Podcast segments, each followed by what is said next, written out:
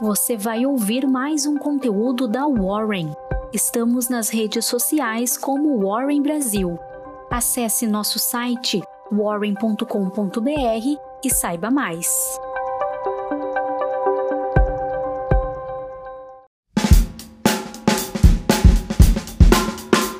Eu sou Gustavo Pazos, trabalho no time de análise da Warren e vim te entregar sua Warren Call de hoje. Os investidores ainda repercutem a ata da última reunião do Federal Reserve, divulgada ontem. Vale lembrar que foi feriado no Brasil, mas os mercados funcionaram normalmente no exterior. A ata do último encontro do Banco Central norte-americano mostrou que muitas autoridades destacaram que seria importante calibrar o ritmo de mais altas de juros para reduzir o risco de efeitos adversos significativos sobre a economia. Hoje, todas as atenções se voltam para a reação dos dados de inflação ao consumidor de setembro nos Estados Unidos, que marcou um aumento de 0,4%, enquanto o consenso de mercado esperava 0,2%, segundo pesquisa da Reuters.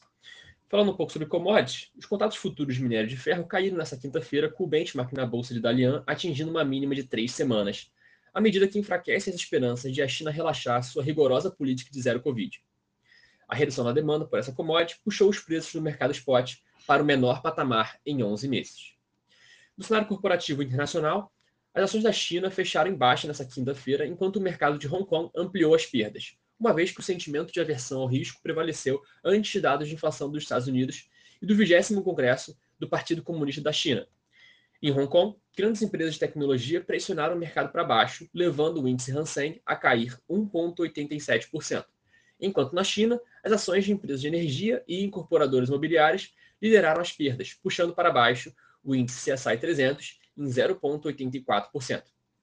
Na Europa, o índice Stock 600 mostrava volatilidade pressionado por ações de tecnologia e do setor imobiliário, com os investidores focados somente nos dados de inflação dos Estados Unidos.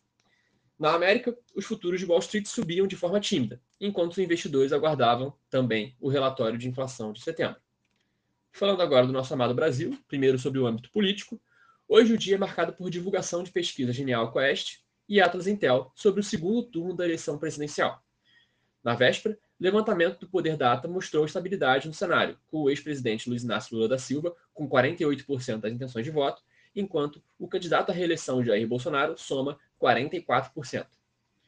Na cena econômica, após um dia sem negociações na nossa bolsa, os investidores brasileiros também amanhecem de olho no relatório de inflação de setembro. Mas os juros futuros terem iniciado o dia em queda pode ser visto como um sinal de otimismo logo antes da divulgação do relatório nos Estados Unidos. E agora encerramos essa edição da Warren Call. Até mais e aquele abraço.